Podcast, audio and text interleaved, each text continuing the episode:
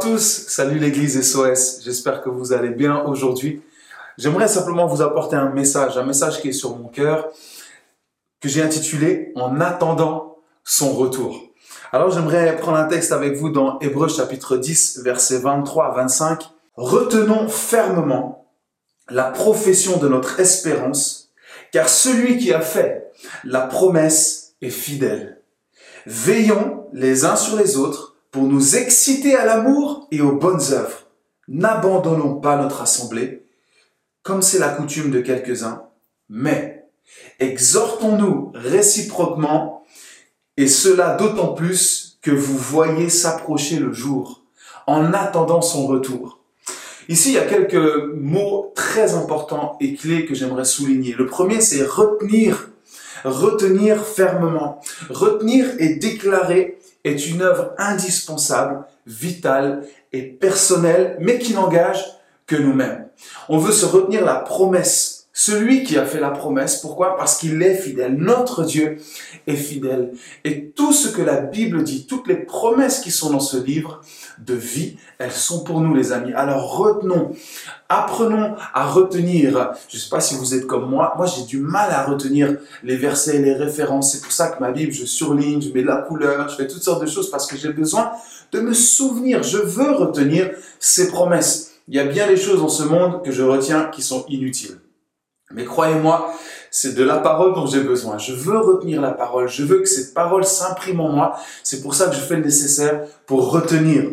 C'est une discipline personnelle. C'est une très bonne étape. C'est indispensable. Et c'est signe aussi d'une foi active et vivante. Et j'espère que vous êtes dans cette dynamique. Et si vous ne l'êtes pas, ou peut-être vous avez un petit coup de mou, Réengage-toi à, à, suivre ses promesses, à t'attacher à ses promesses, à déclarer, à retenir, à professer ses promesses. Euh, c'est aussi le signe d'une assurance en tant qu'enfant de Dieu que les promesses du Père s'accompliront. Quand je proclame ces promesses, j'affirme que mon Dieu est fidèle. J'affirme que mon Dieu est un Dieu qui, est un, qui a fait une alliance avec moi et que quoi qu'il se passe, peu importe les circonstances, mon Dieu est fidèle. Donc ça, c'est vraiment une étape importante, indispensable. Retenons fermement. Dans ce texte, en fait, il nous est parlé du retour du Christ. Et je crois que nous attendons tous ce jour avec impatience. Et même peut-être, il y en a qui disent, oh, si tu pouvais arriver maintenant ou demain, on est en train de traverser des moments difficiles. Mais la réalité, c'est que le Christ n'est toujours pas revenu. Alors on s'approche, on n'a jamais été aussi proche de son retour, ça c'est sûr. Mais nul ne peut dire l'heure, le mois, l'année, même le siècle. Nous ne savons pas, les amis. Nous savons juste que nous sommes de plus en plus proches de son retour. Mais en attendant que cette promesse se réalise, les jours passent, les mois passent, les années passent. Et puis aussi, euh, les saisons passent, les circonstances, les événements. Et malgré tout ça, nous devons rester accrochés, nous devons rester fermes, accrochés à cette promesse. Et dans ce texte que nous voulons lire, il y a aussi des instructions pour y arriver tous ensemble. C'est une chose de vivre personnel, d'une manière personnelle, de vivre euh, d'une manière intime, mais là dans ce texte, il nous est parlé d'y arriver ensemble. Pourquoi? Parce que je crois que quand on est enfant de Dieu, quand on fait partie de la famille de Dieu, on ne souhaite pas arriver seul au ciel. On, aime, on veut arriver avec tous ceux qu'on aime, tous ceux qui sont autour de nous, et même ceux qu'on ne connaît pas forcément. On veut un maximum de monde avec nous. On veut que tous y parviennent comme le cœur du Père nous le dit. Il veut que tous parviennent au salut.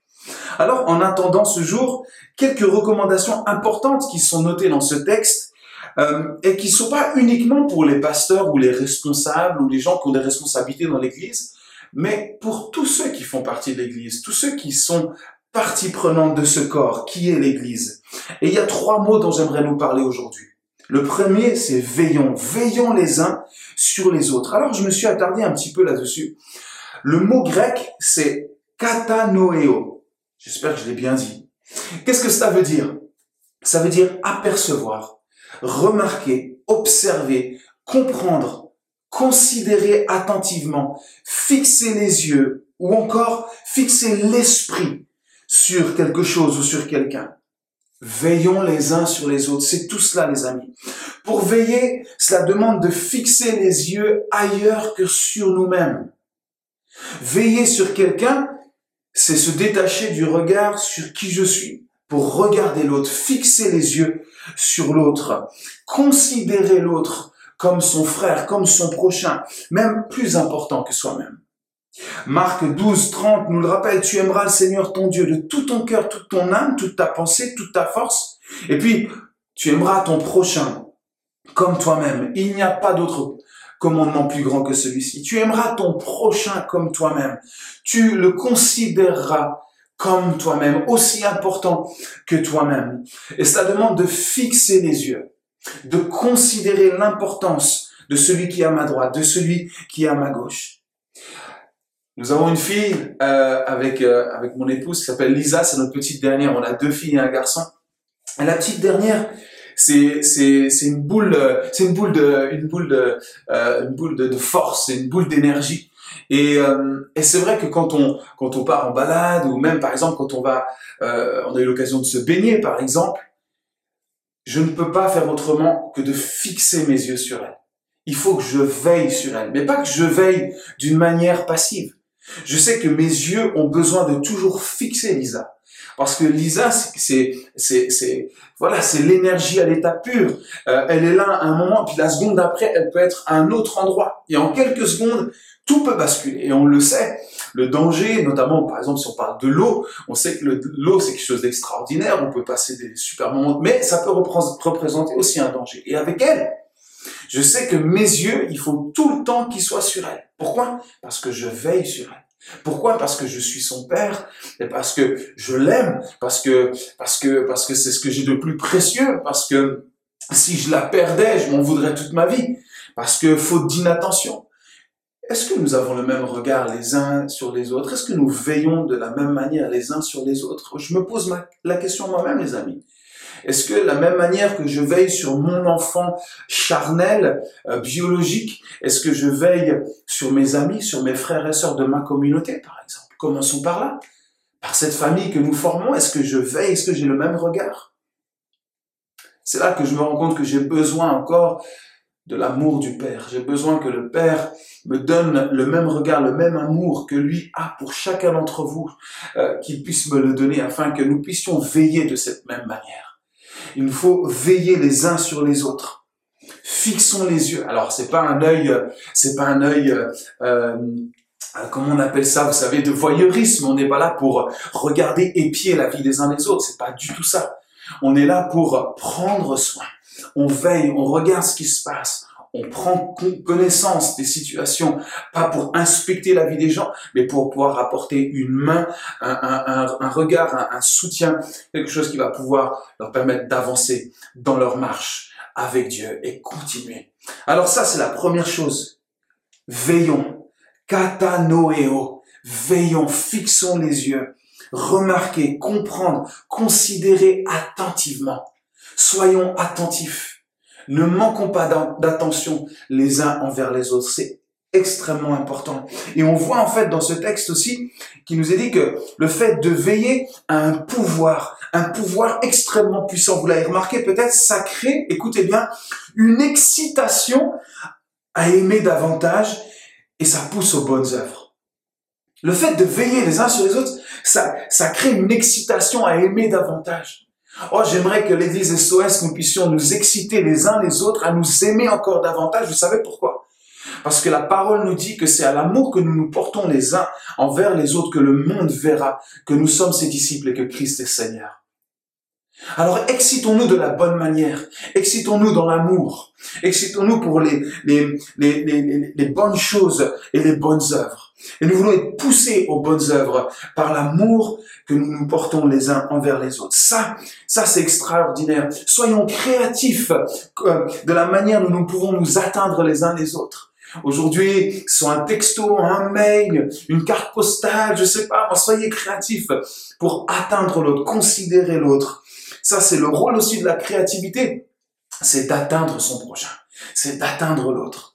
Ok, donc soyons une église excitée dans l'amour, excitée dans l'amour divin, et que cela ne se repose pas juste sur quelques personnes. On se dit, oh, cette personne, elle aime vraiment, ça c'est sûr. Oh, cette personne, on le sait, oh, elle a un cœur immense. Non, nous sommes tous appelés à veiller les uns sur les autres. Nous sommes tous appelés à considérer les uns les autres. Ok Ça, c'est le premier mot. Le deuxième mot, qui est là, c'est n'abandonnons, pas. Pas facile à dire ça, hein.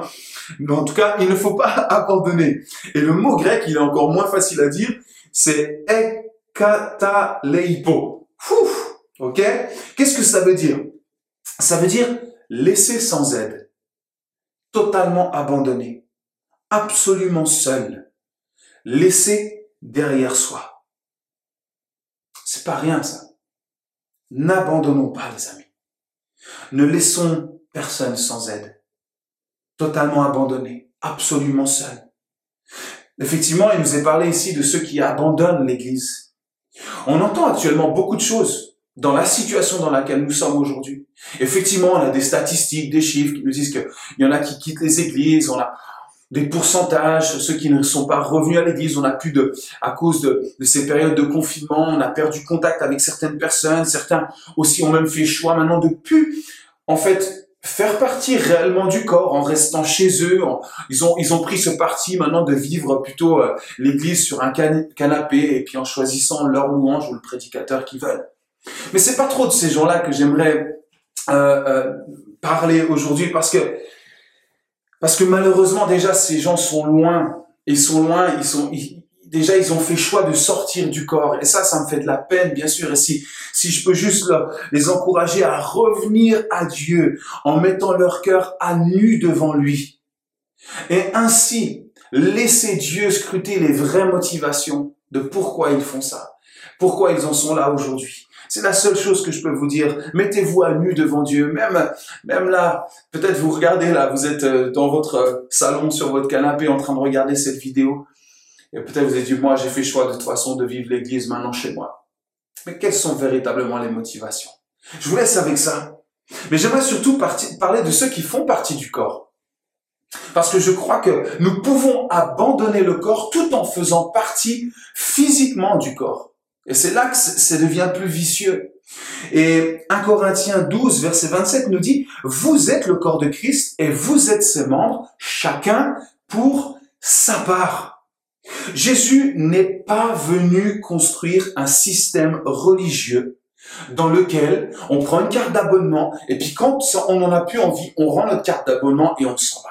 Il n'est pas venu construire cela. Pierre nous parle de l'Église comme d'une maison, d'un temple spirituel. Ce n'est pas un bâtiment, on le sait, on a cessé de le dire depuis des mois et des mois, des mois maintenant. Nous sommes des pierres vivantes d'un temple vivant, les amis. Pierre vivante d'un temple vivant. Un Pierre 2, verset 5 nous dit, et vous-même, comme des pierres vivantes, édifiez-vous pour former une maison spirituelle, un saint sacerdoce, afin d'offrir des victimes spirituelles des sacrifices agréables à Dieu par Jésus-Christ. Mes amis, ne soyons pas de ceux qui abandonnent. Parce que ceux qui abandonnent, je vais vous dire ce qu'ils sont réellement. Ceux qui abandonnent, c'est un beau tas de pierres. C'est juste un beau tas de cailloux. Mais ça ne forme pas l'église. C'est pas la belle église, c'est pas l'épouse de Christ. C'est juste un, gros tas, une grosse pile de cailloux. Mais c'est pas ça qu'on veut. On veut être le temple, on veut être l'édifice du Dieu vivant. On veut être l'épouse, la belle épouse que le Christ attend. Chaque été, depuis quelques années, euh, mon, père nous sollicite. Il a racheté une petite maison de campagne enfin plutôt j'ai envie de dire un, tas de pierres justement. C'était juste, euh, il restait pas grand chose de cette maison. Et comme mon père aime les défis, il s'est dit on va, je vais retaper cette maison. Et puis bon, il est très agile avec ses mains. Et puis voilà, il a l'habitude de ce genre de, de projet. Puis chaque été, on va lui filer un peu la main. Alors moi, je suis pas du tout dans le bâtiment. Je sais pas faire grand chose avec mes mains, mais je sais porter des cailloux par contre. Et puis cet été, j'étais avec lui et puis on a reconstruit un mur. En fait, il a le mur de la maison était vraiment penché comme ça. Alors au lieu de tout détruire, ce qu'a fait mon père, il a défait le mur, mur par pierre, euh, pierre par pierre, et, euh, et, il a posé les, les pierres. Et après, on a reconstruit le mur avec les mêmes pierres. Parce que ces pierres étaient belles. Elles étaient toutes différentes. Elles avaient des formes, des angles différents. Elles, avaient, elles étaient uniques. Chaque pierre était unique. Je peux vous dire, il n'y en avait pas une. Pareil, c'était pas comme une pile d'agglos. C'était chaque pierre avait avait sa, ouais, son identité, si je peux dire ça comme ça. Et après, on a reconstruit le mur. Alors, il y avait des choses parfois c'était facile. Je pouvais les porter comme ça. Puis des fois, il y avait des pierres qui pesaient 80 jusqu'à 100, 120 kilos. Mais on devait être forcément à deux pour... Et à la fin, quand on a regardé ce mur, on a trouvé ça magnifique. Mais il a fallu que ces pierres s'emboîtent. Il a fallu que ces pierres puissent se joindre les unes aux autres. Il a fallu reconstruire cela en mettant les choses droites. Pourquoi? Parce que on n'a pas voulu dénaturer ce qui était déjà là. On a juste voulu rééquilibrer et réutiliser cela. Mes amis, Dieu ne veut pas vous dénaturer dans le sens, il veut pas, euh, il veut utiliser ce qu'il vous a donné dans l'ordre naturel, mais il veut vous donner surtout la puissance de son esprit, la, la puissance de son amour pour que tu puisses te joindre à ce corps pour former ce magnifique édifice à sa gloire. Mes amis, c'est extraordinaire de faire partie de cet édifice vivant. Laisse, laisse l'esprit de Dieu te joindre à d'autres pour que, pour que tu puisses accomplir le désir de Dieu. En fait, se joindre à l'autre, c'est accepter qu'il y a un grand architecte qui s'appelle Christ. Et c'est lui qui est en train de joindre les uns avec les autres pour, pour son désir à lui. C'est ça faire partie de l'Église. C'est ça faire partie de la communauté. Quand quand quand euh, euh, Paul dit aux Hébreux n'abandonnez pas, c'est tous ceux qui choisissent en fait d'abandonner le projet de Dieu pour suivre leur projet à eux.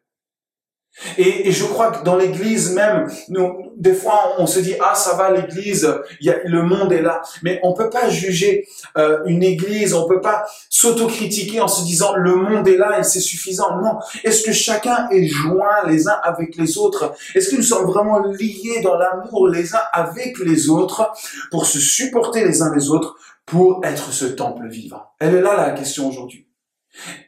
Et moi, je veux que personne n'abandonne à SOS. Je veux que personne n'abandonne, que personne soit seul, isolé, que personne fasse sa chose de son côté, mais que puissions tous rejoindre la cause de l'édifice, le grand édifice qui s'appelle l'Église, les amis. Vous savez, on a plein de dénominations aujourd'hui, Église ci, Église ça, on a tous des noms différents. Mais je vais vous dire une chose, les amis. Quand, euh, euh, quand Sarah, quand j'ai marié Sarah, elle avait son nom de jeune fille. Mais quand elle m'a marié, elle a pris mon nom. Mon nom. Elle s'appelle Sarah Marvan aujourd'hui.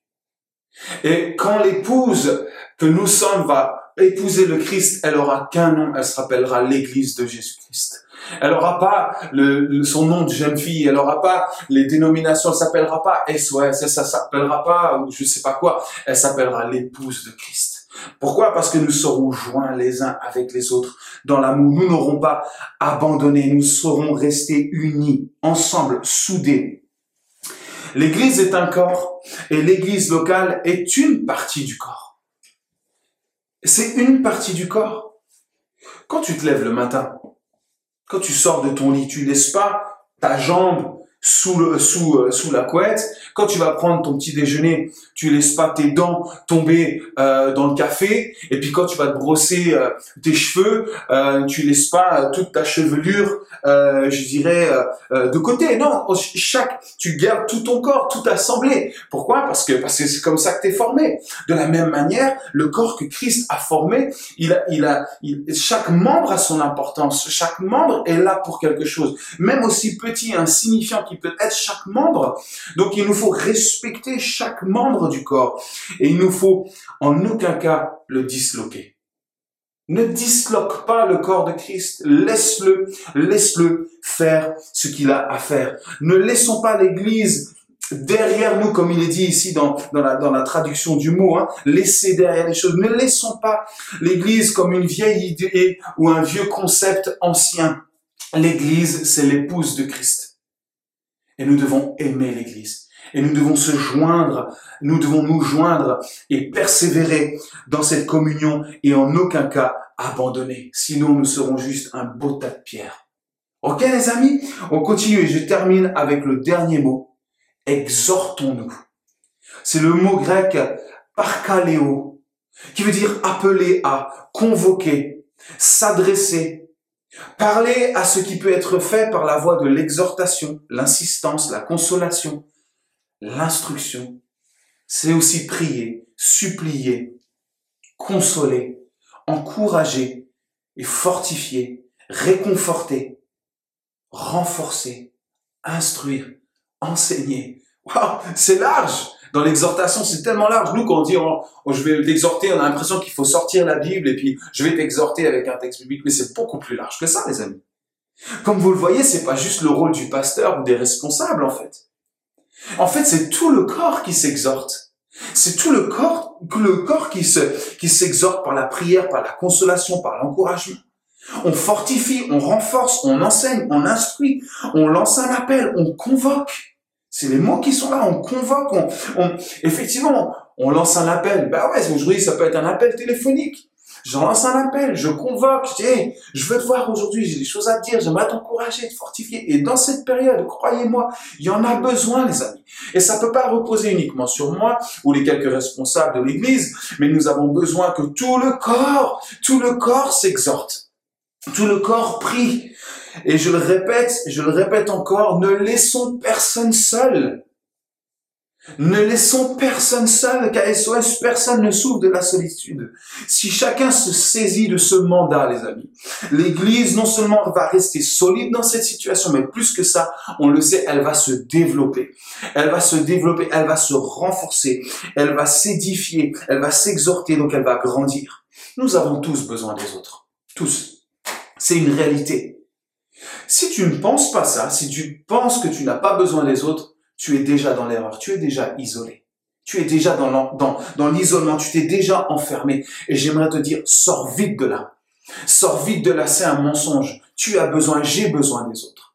J'ai besoin de vous, vous avez besoin de moi. On a tous besoin du corps. C'est, comme ça que nous avons été constitués. Si tu te dis aujourd'hui, personne m'appelle, personne ne se soucie de moi, personne ne prend contact avec moi, j'aimerais te challenger.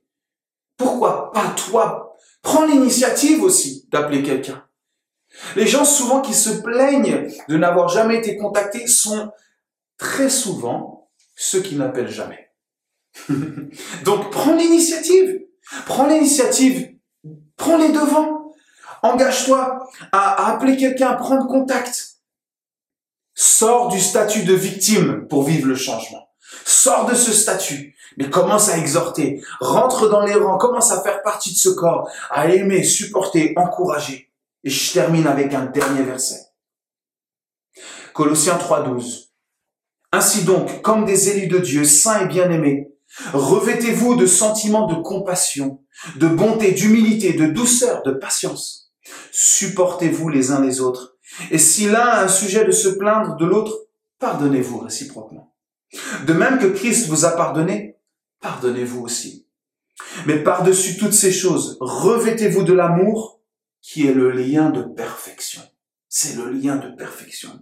Et que la paix de Christ, à laquelle vous avez été appelés pour former un seul corps, un seul les amis, que ce lien règne dans vos cœurs, que la paix règne dans vos cœurs. Et c'est ma prière que la paix règne dans ton cœur aujourd'hui. Soyez reconnaissants que la parole de Christ demeure en vous dans toute sa richesse. Instruisez-vous et exhortez-vous les uns les autres en toute sagesse par des psaumes, des hymnes, des cantiques spirituels, chantant à Dieu dans votre cœur en vertu de la grâce. Écoutez bien, c'est mon dernier mot. Et quoi que vous fassiez en parole ou en œuvre, faites tout au nom du Seigneur Jésus en rendant par lui des actions de grâce à Dieu le Père. Quoi que vous fassiez, en parole ou en œuvre, faites tout au nom du Seigneur Jésus, pour la gloire de Christ, pour la gloire de son corps, pour la gloire de son Église. Amen. Soyez bénis les amis. Soyons donc, je le répète pour terminer, veillons, n'abandonnons pas et exhortons-nous. Soyez richement bénis.